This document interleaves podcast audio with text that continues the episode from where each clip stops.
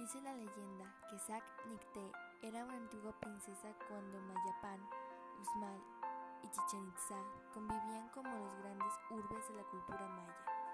Era una época en la que sus reyes habían hecho un pacto de paz y no existían los ejércitos. Cuando Canek tuvo tres veces siete años, se convirtió en rey de Chichen Itza y vio por primera vez a la princesa Sac Nicté, apenas tres veces cinco años.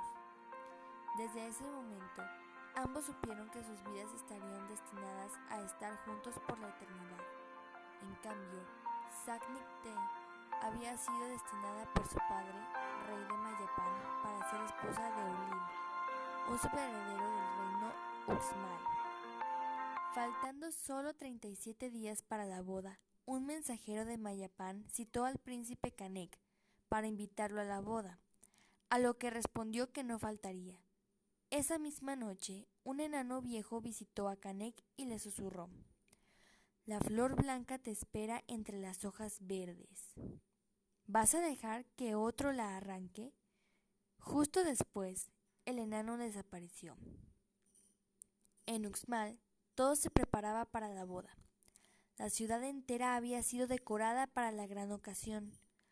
Justo cuando Zack Nicte estaba a punto de contraer matrimonio, Canek apareció con sus guerreros y se llevó a la princesa frente a la mirada de todos, dejando al príncipe Ulil plantado.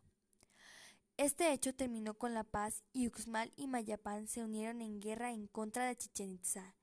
Antes de que la guerra estallara, los habitantes de Chichen Itza partieron una noche con la luz de la luna para salvar su ciudad.